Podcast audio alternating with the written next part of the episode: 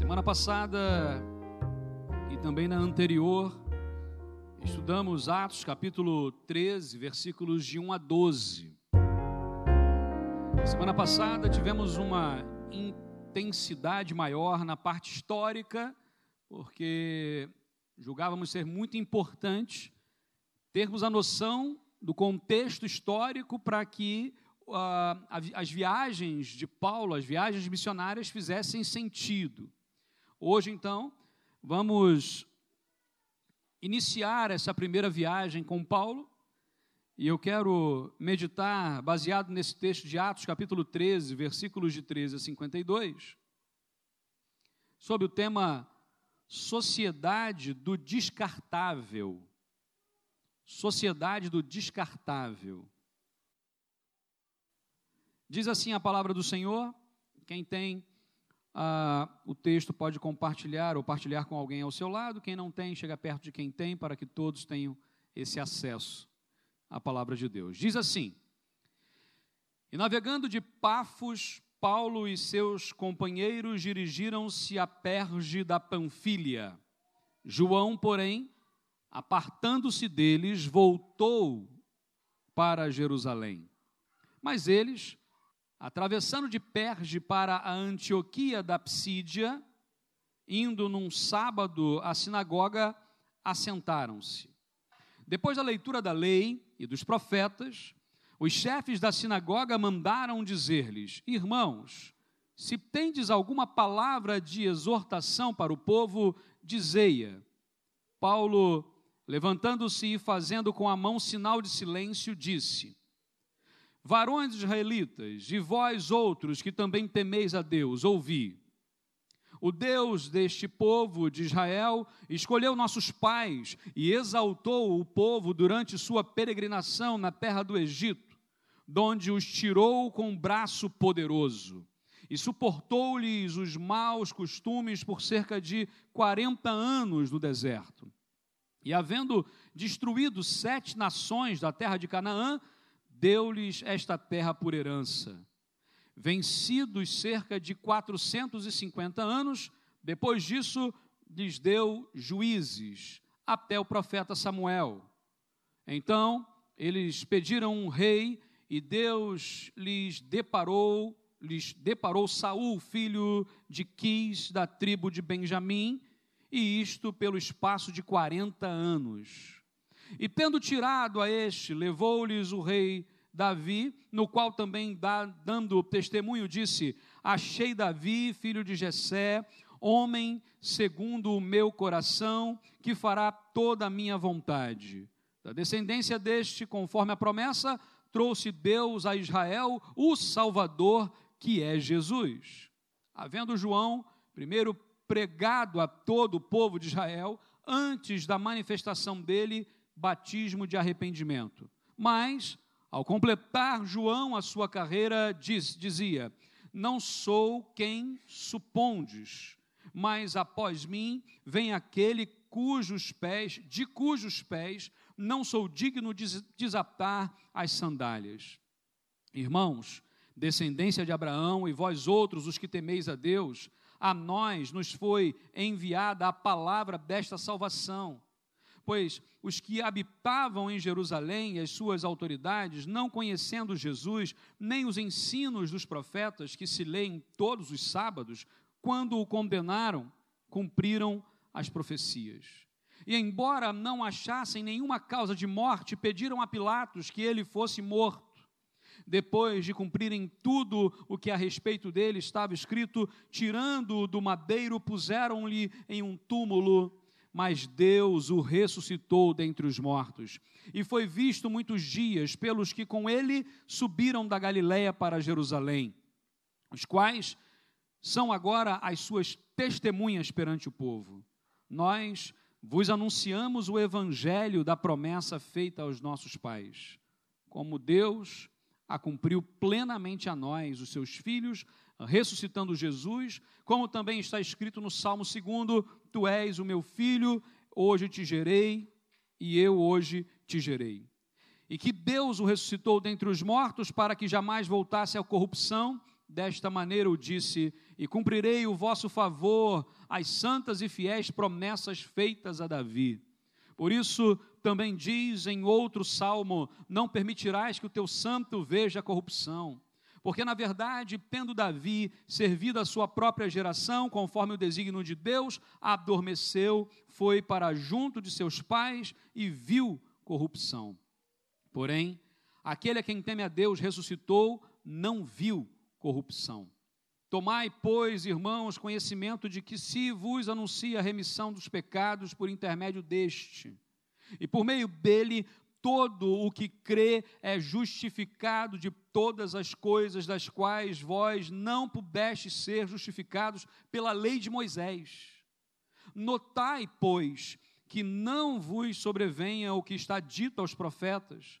Vede, ó desprezadores, maravilhai-vos e desvanecei, porque eu realizo em vossos dias obra tal que não crereis, se alguém vô-la contar.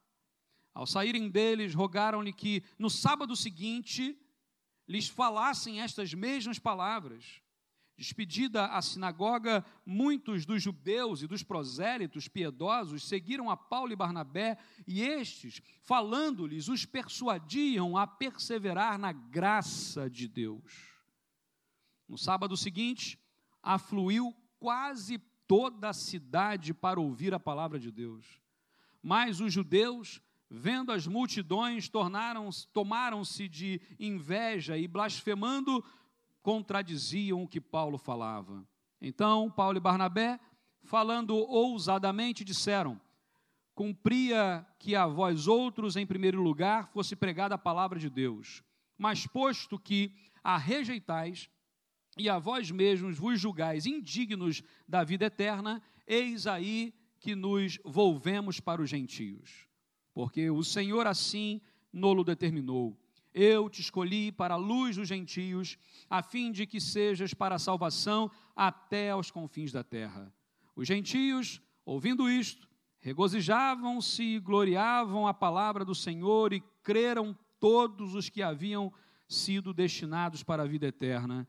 E divulgava-se a palavra do Senhor por toda aquela região.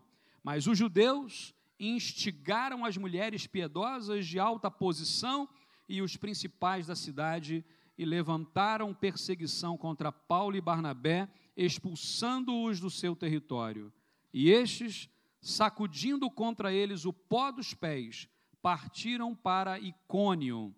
Os discípulos, porém, transbordavam de alegria e do Espírito Santo. Amém? Esse é um texto que podemos ler todas as vezes que tivermos dúvidas da história da salvação. Esse texto é fantástico. Vamos orar nesse momento, mais uma vez. Ó oh, Pai, a tua palavra, que tem todo o poder e autoridade sobre as nossas vidas, foi lida. E que não apenas intelectualmente a saibamos, mas que seja prática em nossas vidas. Os nossos corações estão em tuas mãos, ó Pai. E por isso nós oramos em nome de Jesus. Amém, Senhor. Amém. Vivemos numa sociedade onde o descartável se tornou muito comum.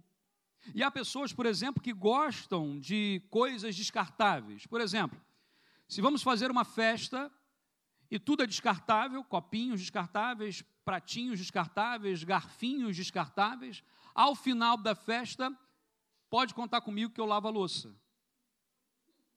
Ok? É simples, é mais fácil, é mais rápido, não dá muito trabalho. Venho com um saco de lixo e jogo tudo ali, amarrou. A louça está lavada, vida que segue. Entretanto, há outros que não gostam tanto assim do descartável, apesar do trabalho que dá, preferem ter um prato de louça, um copo de vidro, uh, um talher de metal, porque, porque fica melhor. A bebida muda de sabor quando se coloca num copo. Tomar um café quente, coloca num copo plástico. O sabor muda. Qualquer tipo de bebida vai mudar. Comida muda.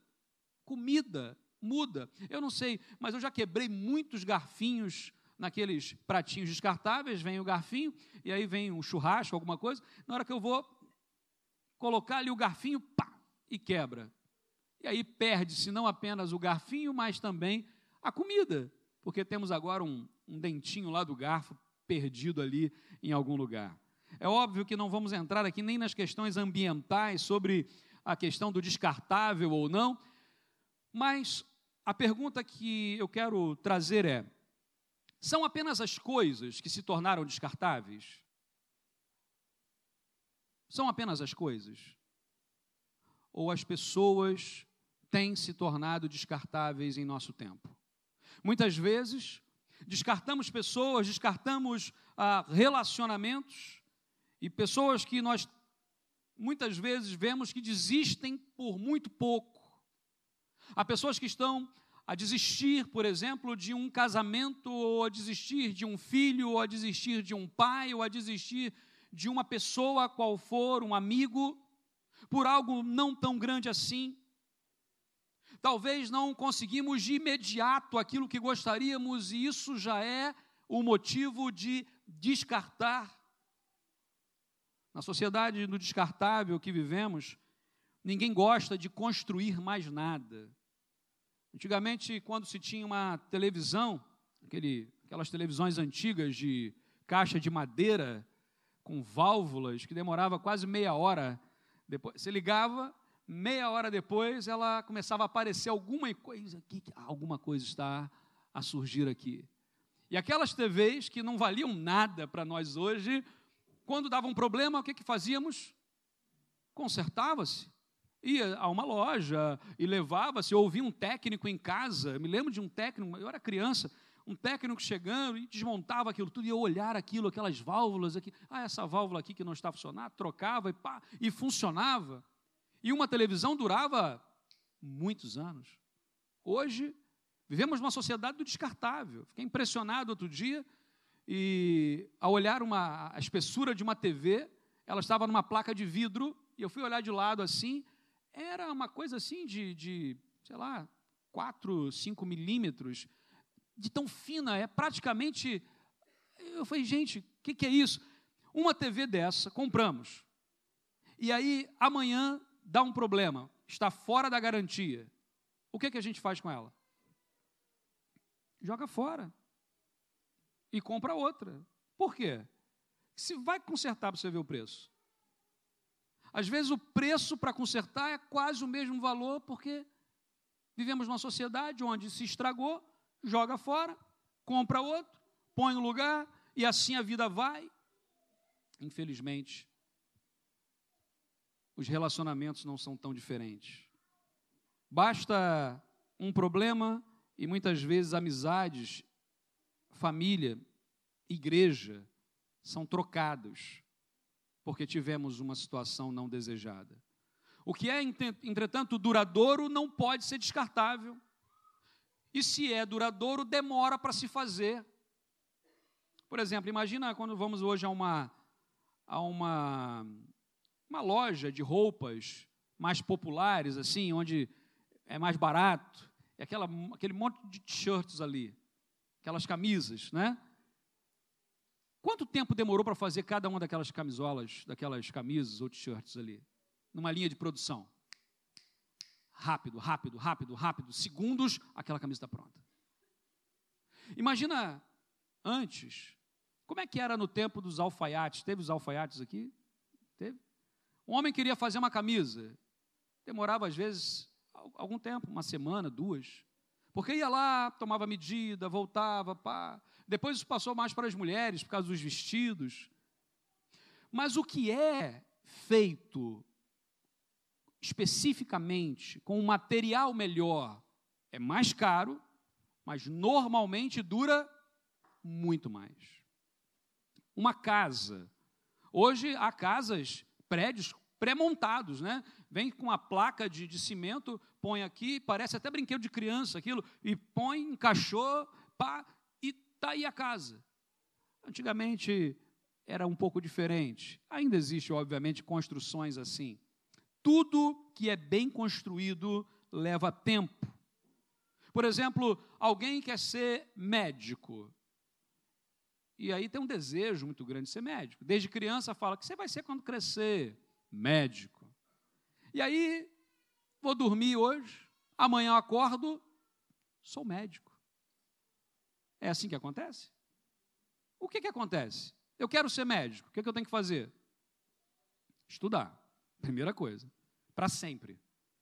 Estudar. Mas aí, depois que eu estudo, vou fazer o quê? A faculdade. E aí tenho que me formar na faculdade. Normalmente são quantos anos? Seis anos, né? Cinco, lá no Brasil são seis a base. É, aí depois ainda tem a residência. Chama-se também aqui, que é aquela parte prática, treinamento, o treinar, internato. E aí são mais dois anos por aí. E aí depois tem que começar, e aí a pessoa já começa com consultório, com fila na porta, para poder atender e ganhar muito dinheiro. É assim? Normalmente, não, não tem cliente, não tem paciente, e, e demora. Aquilo vai demorar coisa de 15 anos, no mínimo, de muito esforço, muito trabalho, para começar a ter um retorno mais sólido. Qual é a grande questão?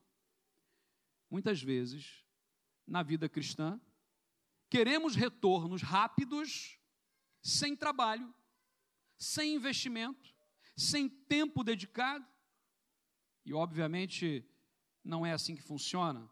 Se queremos, por exemplo, um casamento abençoado por Deus, é assim: eu te amo, tu me amas, somos felizes para sempre. É assim que funciona? Vemos um casal de pessoas mais idosas, estávamos falar sobre isso, não velhas, mas idosas. E aí esse casal abraçadinho, andando a rua de mãos dadas, a gente olha assim, ó, oh, que bonito, 60 anos de casados, olha que lindo. Vai conversar com eles. Ah, a vida foi um mar de rosas, foi tudo. Obviamente que não. Eu fiquei outro dia, a gente passava, a Priscila viu um casalzinho de, de idosos assim, de mãos dadas, ela falou assim: ah lá, quando a gente ficar mais velho. E aí eu falei assim: é, eu vou estar assim, vamos atravessar. E você, não, que está vindo o ônibus e tal. E a gente vai estar ali ainda naquela coisa de, de discutir um pouquinho para lá, para cá. A vida é assim. Um casamento forte, sólido, não é construído da noite para o dia. Por isso que quando nós, numa caminhada, passamos por turbulências e perseveramos, seremos fortalecidos. Filhos. Gente, criar um filho, eu, eu vou te dizer uma coisa, não é fácil. E eu admiro os irmãos aqui que têm quatro, alguns até mais. Eu soube que teve gente aqui que tinha cinco filhos, é? Que já foi daqui da igreja, não foi? Jeff, né? Cinco filhos. Eu tenho um amigo que ele tem seis seis filhos. Até para pegar carro é difícil. Né? É difícil, tem quase um micro-ônibus para entrar toda a gente, é, para atravessar a rua. Gente, é complicado. Agora, imagina lidar com um filho. Como é que a gente cria um filho?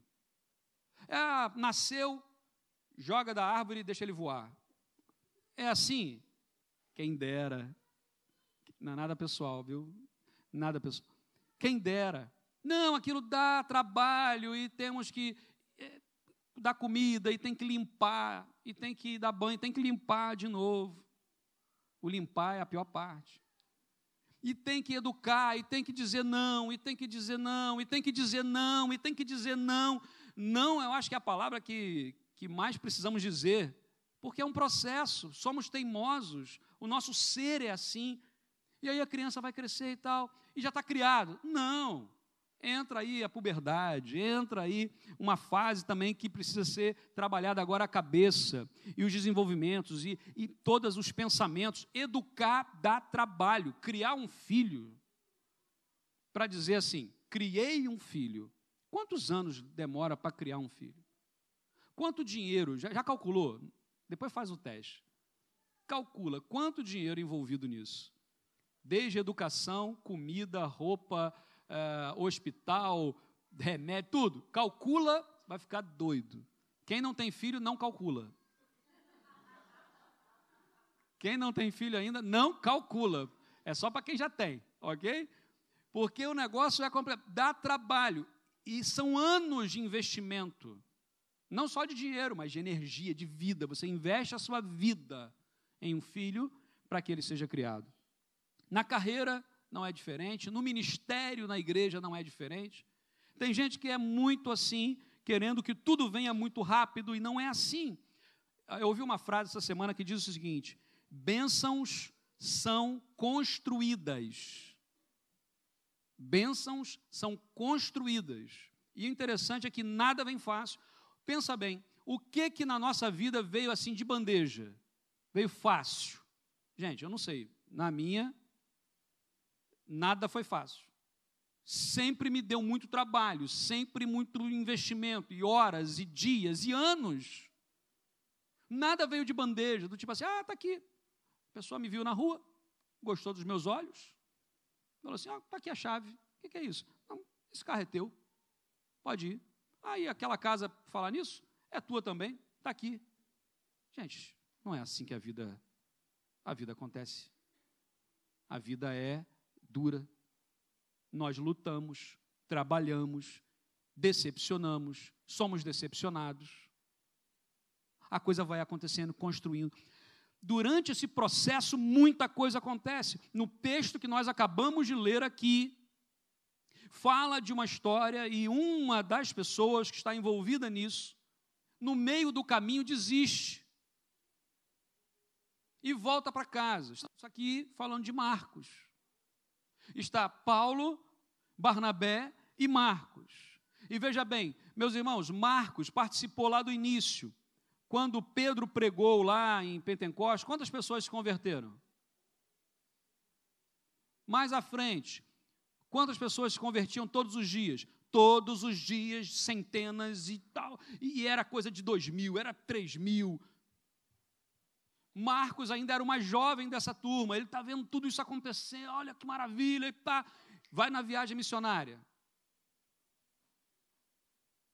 Começa Paulo Barnabé a pregar em Chipre e nada. E nada. E nada. Chegam aonde? Em Pafos. Lembra disso? Quem é que morava lá em Pafos? O Sérgio Paulo. Quem é que era o conselheiro do Sérgio Paulo? O Elimas, que era chamado de quê? Bar Jesus. E aí acontece o que ali? Uma discussão. E ao final de tudo, em Chipre, qual é o saldo de todos os uh, o saldo de todos os salvos em Chipre?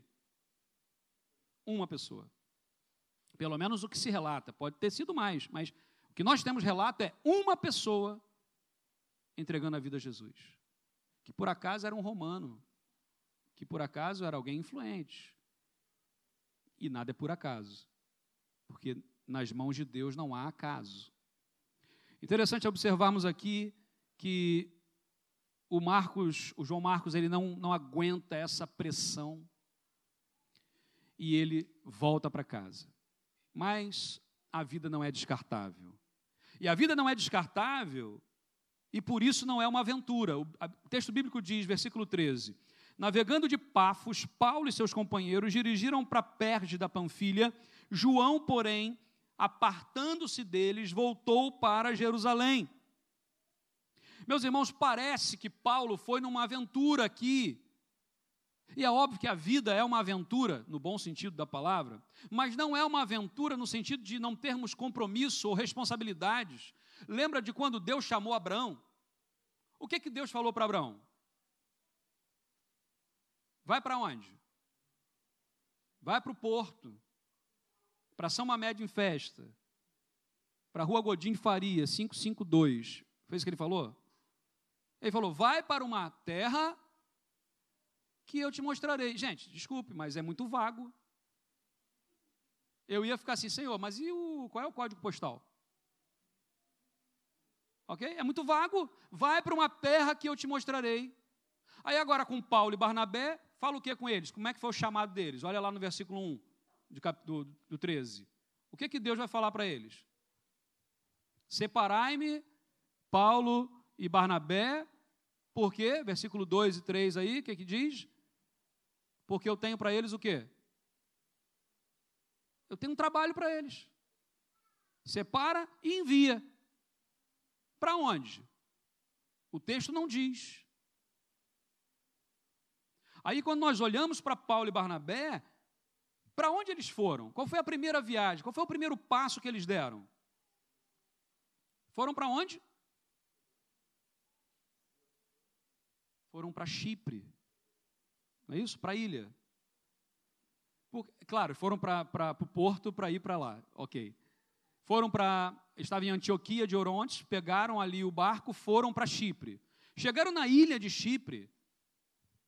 Por que, que eles foram para Chipre? Por acaso, Barnabé, o José, de onde era? De Chipre. E aí eles andaram na região ali que era próxima da região de Tarso. De onde Saulo, o Saul, o Paulo, da onde que ele é mesmo? De Tarso. Meus irmãos, não foi uma aventura assim no sentido assim, vamos, vamos para, sei lá, para Geórgia, o país. Eu não sei o que, é que tem lá, eu não sei qual é a língua, eu não sei qual é a cultura, mas eu vou para lá amanhã porque Deus mandou ir para missões. Não. Paulo e Barnabé foram para um lugar que Barnabé já conhecia. Barnabé foi criado ali, sabia as ruas, sabia, conhecia as pessoas. Tarso era perto de Paulo. Paulo sabia por onde estava a passar. Não era uma aventura sem nenhuma, nenhum nexo. Meus irmãos, muita gente confunde vida cristã com aventura sem compromisso. Vida cristã é uma aventura com compromisso damos um passo e damos um passo bem dado, porque Deus nos orienta. A questão toda é que muitas vezes, depois de darmos um passo, nós quebramos a cara. Me perdoem a expressão. Nós erramos muitas vezes uma ruela para cá ou para lá. Em vez de pegar a rua, pegamos a travessa. E não vamos chegar no lugar que deveríamos. Talvez por isso o inexperiente Marcos não aguentou a pressão e, naquele momento, a Bíblia não diz o porquê. Tudo que nós falamos agora a respeito de Marcos e a decisão é especulação. Ok? Mas eu imagino que João Marcos, por ser o mais novo, estar acostumado àquelas multidões se convertendo quando Pedro pregava, chega agora, faz uma viagem. Gente, essa viagem não foi de dois dias. Demoravam semanas a viajar andar meses. E Marcos está a olhar assim: Paulo prega, nada. Barnabé prega, nada. Eu imagino o João Marcos pensando assim: eu estou do lado de dois fracassados. Esse Paulo nem pregar sabe. O Paulo nem pregar sabe. O que, é que eu estou fazendo aqui? E ele começa então a ficar com receio de continuar. Em Gálatas, se eu não me engano, vai dizer que Paulo fica doente nessa viagem. Então imagina o seguinte: Paulo agora está doente, com febre, João Marcos o abandona e ele começa e vai ter daqui a pouco a oposição e perseguição. Gente, para para pensar no contexto. Você tomou uma decisão, deu um passo de fé e de repente a sua saúde já não está bem, as pessoas que estavam perto de você já não estão. Você começa a perceber que não vem muito fruto como gostaria que viesse, qual é o pensamento que vem? Errei, tomei a decisão errada. Quando eu olho esse texto, ah, eu percebo que João ele desistiu da viagem, mas eu não posso criticá-lo porque eu não sei se eu também não desistiria. Eu não sei se eu teria a maturidade de José, Barnabé, ou de Paulo para continuar. Eu não sei se eu teria. Eu tomo com muito cuidado a decisão que Marcos tomou, porque afinal de contas, a Bíblia diz que mais à frente Barnabé não vai desistir desse menino. Paulo é meio assim, eu imagino a cena, né? Paulo era meio durão, meio grossão, assim. Paulo não tinha meias palavras. Então João Marcos deve ter dito assim: "Ah, oh, sabe como é que é? Pá, não sei o quê, que acho que eu vou voltar. Estou te segurando, vai. Paulo era meio assim: vai, ninguém está te segurando. Ok, parece estava tudo certo. Na outra viagem, na segunda viagem missionária, o que, que vai acontecer? Quando Barnabé, todo animado, vai trazer Marcos de novo. Ah, está aqui o Marcos e tal, vamos lá. Paulo vai dizer: Comigo não. Esse moleque, essa expressão usada aqui, esse garoto, essa criança, esse menino irresponsável, esse aí não vai comigo não. E a Bíblia vai dizer que teve uma discussão tão séria entre Paulo e Barnabé, meus irmãos, que os dois se separaram. Só para a gente abrir um parêntese aqui, na igreja primitiva o pau quebrava também. Só que havia sempre o agir de Deus, e é o que nós temos que aprender. Mesmo que o pau quebre, o, Espírito de Deus, ele age em nossos corações. Mais à frente, quando Paulo escreve a Timóteo, ele vai dizer assim: traz-me João Marcos. Ele já está velho, já está idoso. Ele vai dizer assim: traz-me João Marcos, porque ele me é muito útil no ministério. Paulo já estava no final de carreira, dali ele já não sairia mais. Para que, que ele manda chamar João Marcos? Para que, que ele manda chamar João Marcos e diz que ele foi muito útil no ministério? Talvez para dar um abraço nele, confessar o pecado dele, como nós falamos hoje na escola bíblica, e dizer assim: Me perdoa, João, você é uma bênção de Deus, mas eu me deixei levar pelo meu gênio, pelo meu jeito de ser, e graças ao Senhor que Barnabé segurou pela mão. Eu imagino que a vida cristã naqueles primeiros dias, primeiros séculos, primeiros anos, vamos dizer assim, não era tão fácil como não é hoje. Mas a gente lê a Bíblia muitas vezes com um olhar muito romântico, achando que eram super-homens, super-mulheres. Não, eram homens e mulheres que divergiam, que brigavam entre si, mas que deixavam Deus agir. A vida não é descartável, então o texto bíblico nos ensina: prossiga, prossigamos. Diz o texto bíblico, versículo 14 e 15. Mas eles, atravessando de Perge, ou seja, João Marcos chega assim: Paulo, para mim não dá mais, eu acho melhor a gente voltar. E Paulo diz: Ok, pode voltar. Manabé, vamos embora. E eles vão para Perge e vão para Antioquia da Psídia. Lembra quantas Antioquias tinham nessa região na época? 16.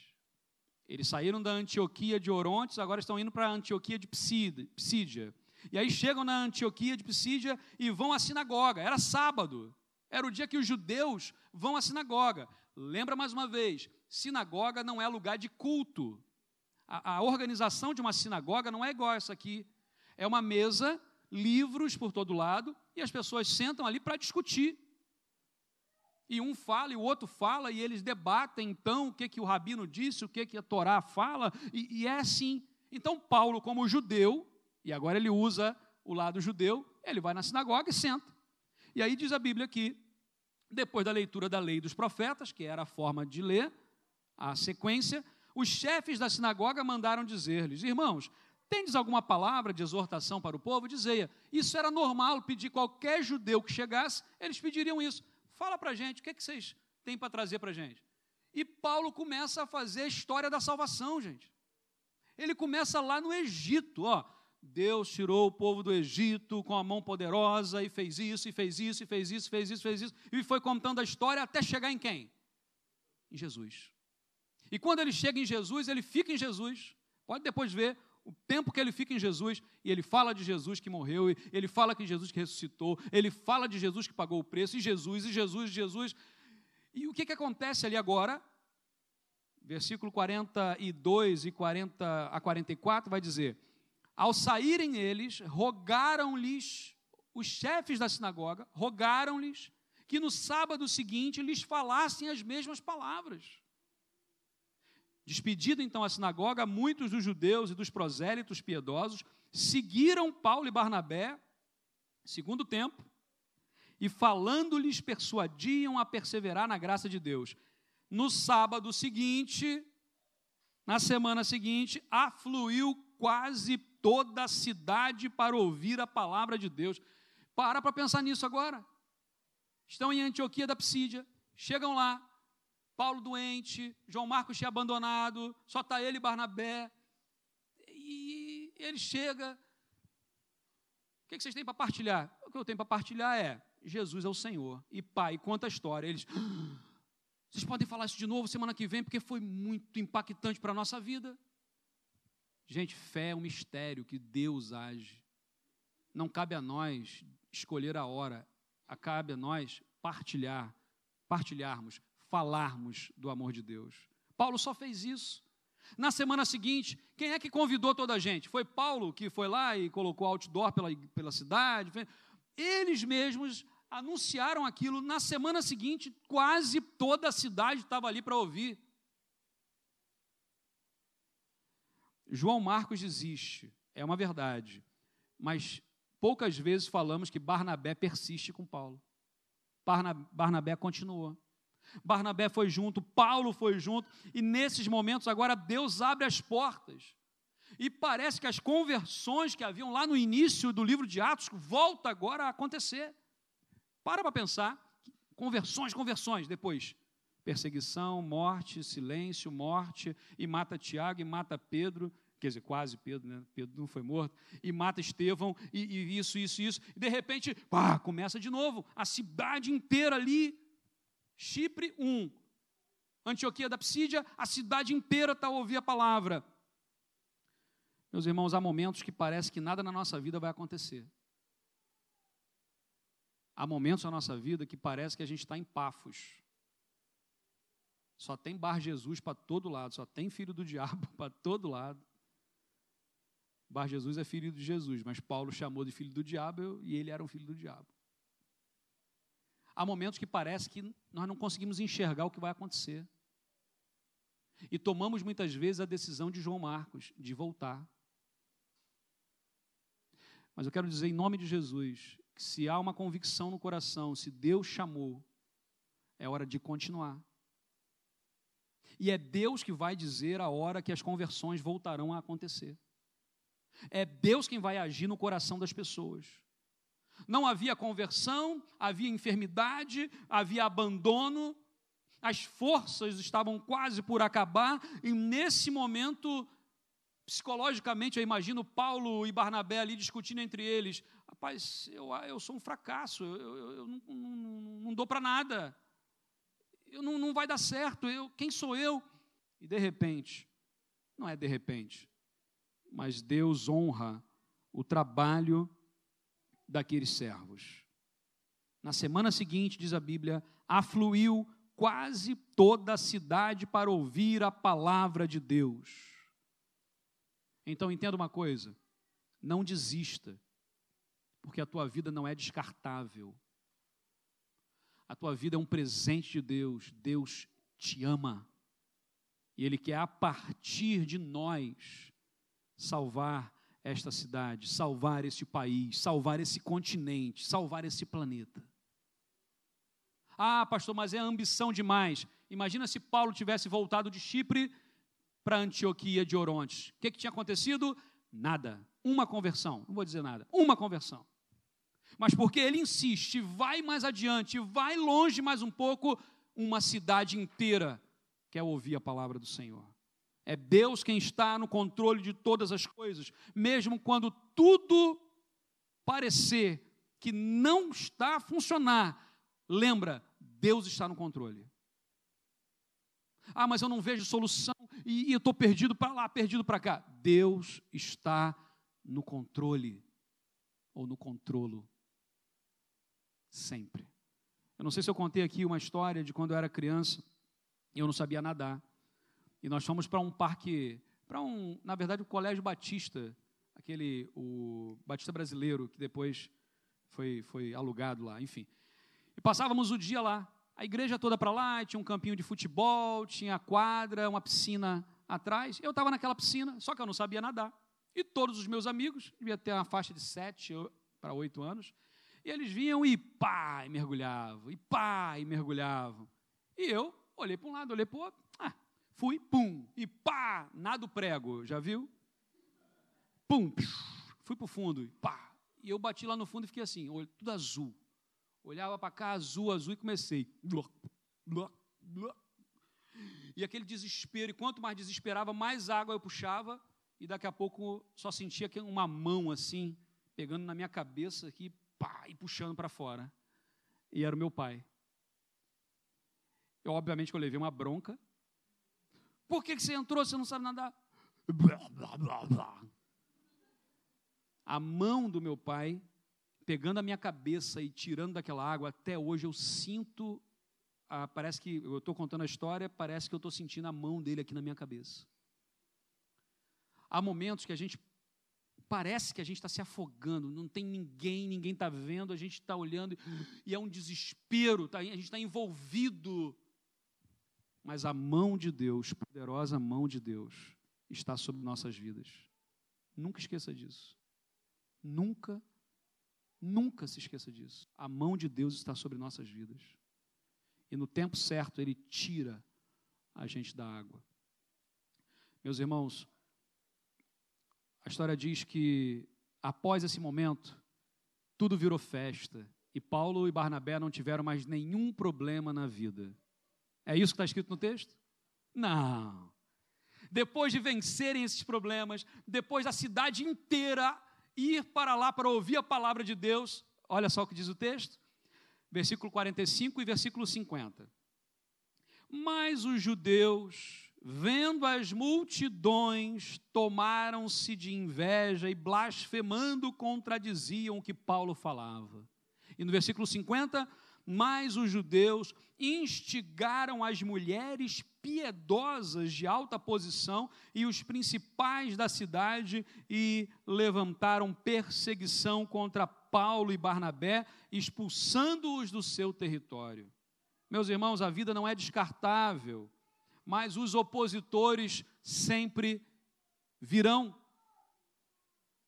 Os opositores sempre virão. Uma das grandes evidências que nos mostram que estamos no caminho certo são as oposições. Você enfrenta oposição por estar fazendo o trabalho do Senhor, está no caminho certo. Quando não fazemos, não temos problema algum eu não sei também se eu já contei essa historinha, lá em Vila do Pé eu já contei, que havia, ah, como é que é, um rapaz que estava andando, deita-se à beira de uma árvore e tem um sonho. E no sonho dele, haviam duas igrejas, uma de um lado da rua, a outra do outro lado. E de uma havia uma batalha, a igreja estava piscando e vermelhada, e, e, muitos demônios voando, e há uma guerra acontecendo, e uma coisa terrível. Do outro lado, uma igrejinha, um demôniozinho só, deitado, dormindo em cima do telhado. E do outro lado, a coisa acontecendo, bah, e do outro lado. Ele falou assim: rapaz, qual igreja que você iria? A nossa tendência. Ah, eu vou. Qual, qual o caminho que Ló escolheu? Aparentemente, o da prosperidade. E ele foi. Só que onde não há batalha, onde não estamos a incomodar o inferno, para que que o, Deus, para que que haverá batalha? Para que que o diabo vai gastar? Nada. Agora, aonde estava acontecendo? A obra do Senhor avançando. Problemas surgem. Se nós temos enfrentado conflitos, problemas, situações adversas, oposição, estamos no caminho que está a incomodar o inferno. Muitas vezes nós não temos a noção de que essa oposição ela é boa para nos manter ativos, porque temos uma tendência muito natural humana de acomodarmos quando as coisas estão muito boas. Sempre vai ter gente para perturbar a vida da gente. Pensa aí agora, quem é que perturba a tua vida? Pensa só em um. Quem é que hoje tem perturbado a tua vida, tirado o teu sono, quando você fecha os olhos para dormir, é essa pessoa que vem na tua cabeça. Muitas vezes, nós estamos a lutar contra as pessoas, mas Efésios vai nos alertar que a nossa luta não é contra a carne ou sangue, mas contra os principados e as potestades. Mas a gente gasta tempo demais nessas coisas. João Marcos foi embora. Parece que tudo vai dar problema. O que, que acontece quando João Marcos vai embora? a coisa melhora. Não estou dizendo para que a gente né, tem que ir embora para a coisa melhorar, mas, ora, quando Jonas foi jogado fora do barco, o que, que aconteceu? Melhorou. Eu tenho para mim, mais uma vez o texto bíblico não diz, mas eu tenho para mim, que João Marcos não deveria ter ido naquela viagem. O Espírito Santo claramente separou Paulo e Barnabé. Não há nenhum registro na Bíblia do Espírito Santo ter convocado João Marcos para aquela viagem. João Marcos, naquela viagem, só estava a atrapalhar a viagem. Quando ele volta, Deus abençoa. A questão aqui é: o que nós estamos a fazer, estamos no lugar certo? Estamos onde Deus quer que estejamos? Os judeus tiveram inveja e por isso perseguiram, mas a questão é: quiseram ouvir de Jesus o que fazer diante da oposição? As perguntas é: eu, ah, eu vou desistir. Diante da oposição, eu desisto. Diante da oposição, eu vou parar. Paulo e Barnabé prosseguiram e não apenas ficaram agora em Antioquia da Psídia, mas foram para Icônio. Depois olhe o mapa.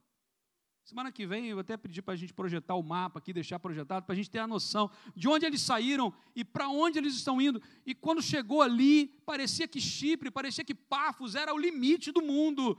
Já não é mais. Agora é Antioquia da Psídia. Não é mais. Agora já estão indo a Icônio. É outra cidade. E meus irmãos, é muito interessante observar aqui.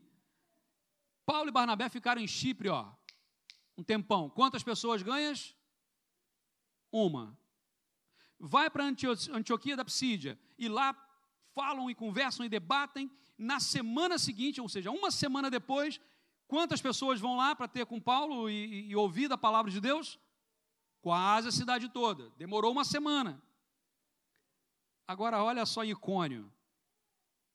Atos capítulo 14. Eu só estou avançando um pouquinho no texto para a gente ter essa noção. Atos capítulo 14. Em Icônio, Paulo e Barnabé também foram à sinagoga judaica e falaram de tal modo que muitos creram, tanto judeus como gentios. Olha só, não foi preciso mais uma semana, foi na hora. Paulo pregou e muitos judeus e gentios já começaram a se converter. Alguns dos judeus não creram, porém incitaram gentios e envenenaram a mente deles contra Paulo e Barnabé. Ou seja, repetiram o comportamento da perseguição de lá de Antioquia, fizeram de novo aqui. Teve perseguição em Chipre, em Pafos? Teve ou não teve? Ué, o Bar Jesus lá. Não foi lá para perturbar a vida de Paulo? Chegou lá em Antioquia da Psídia, teve perseguição? Teve. Inclusive usou mulheres de alta posição na sociedade para poder manipular os dados, para poder ser expulsos. Chegou em Icônio, no mesmo dia, muita gente se convertendo, mas também no mesmo dia começou a perseguição. Ainda assim, diz o texto bíblico, os apóstolos passaram ali bastante tempo falando corajosamente da graça do Senhor, que confirmava a mensagem deles, concedendo-lhes poder para realizar sinais e maravilhas. Mais responsabilidade mais trabalho. Lembramos lá no início, a vida hoje é descartável, as coisas são descartáveis, as pessoas têm se tornado descartáveis. A vida é construída, uma coisa construída leva tempo, Ninguém mais hoje quer construir nada, não queremos construir história, queremos tudo imediato. Nós ficamos desesperados rápido demais. Se estamos no, no, no, no telemóvel ali e há uma, uma queda de uma a rede não está muito boa, já ficamos desesperados porque a mensagem não foi. Vivemos hoje nessa angústia. O tempo nos assola. Mais responsabilidade, mais trabalho. E preste atenção no ciclo que se repete oposição, aliás, pregação, oposição, perseguição, conversão. Pregação, oposição, perseguição, conversão. Em que momento da vida nós estamos vivendo como igreja? Como vivemos nossa vida pessoal, nós com Deus? Em que momento estamos? Estamos no momento da acomodação? A vida não é descartável. A vida não é descartável. Nem a vida do João Marcos, que abandonou, era descartável. E louvado seja Deus por causa do José, o encorajador.